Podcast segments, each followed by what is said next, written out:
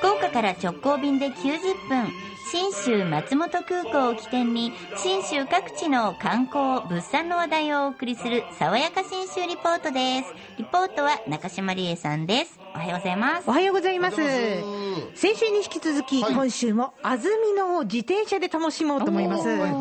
目的を持ってというよりも目的なくプラプラうろうろするポタリングがおすすめだというふうに安曇野市観光協会専務理事兼事務局長の白沢祐一さんが教えてくれたんですが、はいそのポタっていくポイントについてこんなこともおっしゃってました。やはり自転車ならではの自転車でないといけないような小さな小道ですとか面白いお店ですとか、まあ、車では目につきつきにくいような、あのーちょっとおしゃれなカフェがあるとか、そういうところがまあポタルポイントだと私は個人的にはそう思ってますけど。ポタルポイントね。いいねどこに何があるのか、探す楽しみっていうのがあるんですよね。だってほらバスとかで行っても、その間にあったりしたら大丈夫バス停とバス停の間旅先なんて二度と行けないかもしれないけど、またそれはそれでよしと。まあそんな中で分かりやすいところを一つまずご紹介しようと思う。ん。です今日二つ紹介するんですけど、一見両方とも体に良い食べ物を扱っているところで、しかもうん移住してきた人なんですよ。へえーそんなお店を一つ、えーとですね、うん。えーオーガニック八百屋、よろず屋一角というお店が、穂高神社という、えー安曇野の真ん真ん中にある、富永さんもツアーの時に行った、実は福岡とも深い縁のある神社があるんですが、えーこれ、深い縁はまた今度話します。はい。はい。その穂高神社の敷地の中にあるんですけど、おうちの食事作りを応援するっていうコンセプトで、自然食品とオーガニック野菜を扱ってらっしゃるんですよね。あの古民家にあるような、のタンスとか棚、あとあの酒蔵のいらなくなった酵母箱にこう商品を並べてたりして、なんていうのかね、おー古民家にいる時などほっこりした感じがお店中に漂ってるんですよ。で、奥さんの崎本清子さんにお話聞いたんですが、実は崎本清子さんが大分の出身なんです。いろいろえ聞い大分県の出身。へえ。大分から長野に行ったの？どっか経由えっ、してかな？と、東京経由の大分、うん長野行きだそうです。で、この一角のことについて、こんなふうな商品のラインナップだよと、まずは教えてもらいました。まあ、季節季節のものがあったりとか、まあ、調味料も安曇野の方が作ってたりするので、まあ、他で売ってないものがうちにはあるっていうのは魅力ですね。いわゆるお土産屋さんに置いてないものがあのいろいろあります、はい。まあ、例えばあの、ね、エゴマ油とか、うん、あとはその、まあ、三郷安曇野の三郷という地域で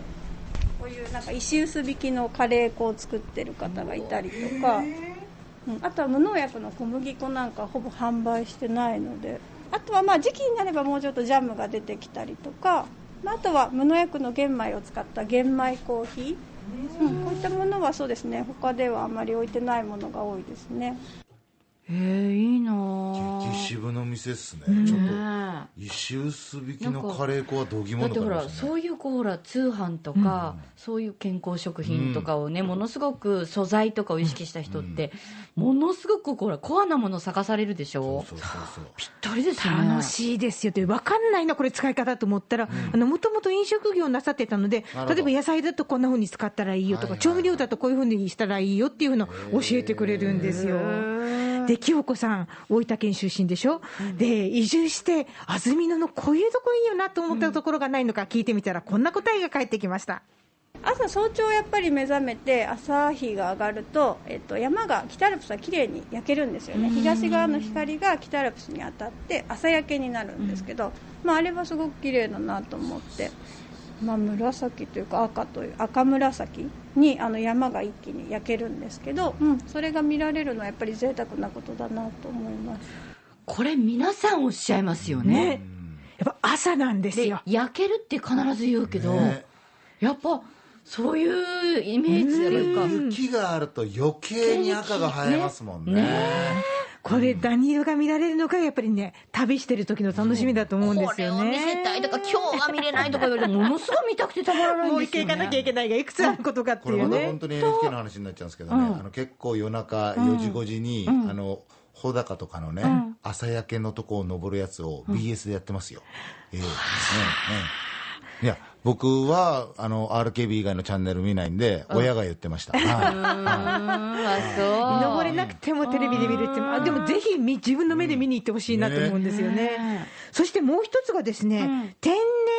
然工房のパン工房、はいはいはい。クーっていうお店がありまして、ここは職人の坂本久美子さんが大阪の出身なんです。で卵と乳製品を使わないパン作ってらっしゃってて、まあそれはねまたアレルギーの方いいですね。だからここで初めて好きなパン選んでいいよって親に言われても、あたふたしてる子供とかがいるぐらいの勢いなんです。なるほど。うん、であの長野県産の小麦を100%使ってるのも自慢の一つですが、例えばこう地元の野菜を使ったカレーパンとか、食パンの工房にもこう地元のお米を炊いたご飯を入れて発酵させて甘みを出すとか、いろいろやってらっしゃるんですが、実はいろいろ苦労もあったんですが、一番感じるのはここだとおっしゃってました。水は違いますね、まあ、明らかに水は違います、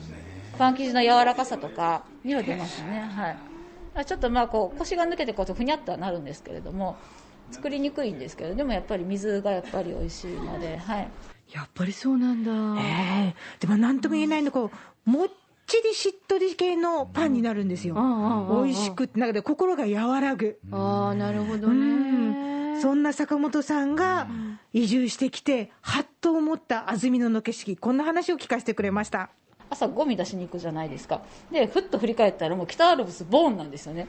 朝からゴミ捨てるだけでこんな景色が見れるのかなって、それはすごく感動しましたね。今見ても、やっぱり普通にこう、ね、運転してても、だーっと北アルプスが見えたりとか、まああのね、田んぼ見たらこう水鏡で山が映ってたりとか、なんかそういう何気ないあの景色なんでしょうけど、それ一つ一つがね、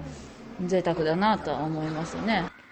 これって本当にこのこともすごい素敵だけど、このことに気づいてる坂本さんが素敵。で多分きっと気づくような環境なんでしょうね、住んでる方気づけるような。が感動するってこともそれ旅行って言ったらめちゃくちゃいいっすよね。そうよね。僕もやっぱ埼玉住んでる時は電車とか車で行ってたんで、帰りに見えるその、ね、日本アルプスの映画だったんですけど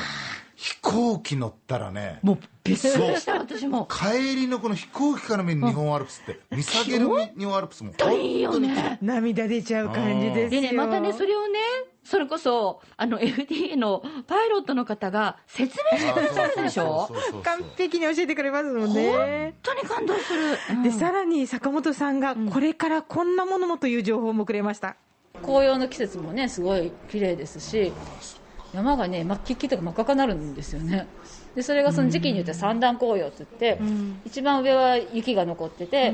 で赤くなって黄色くなって下は麓の方は緑とか、ね。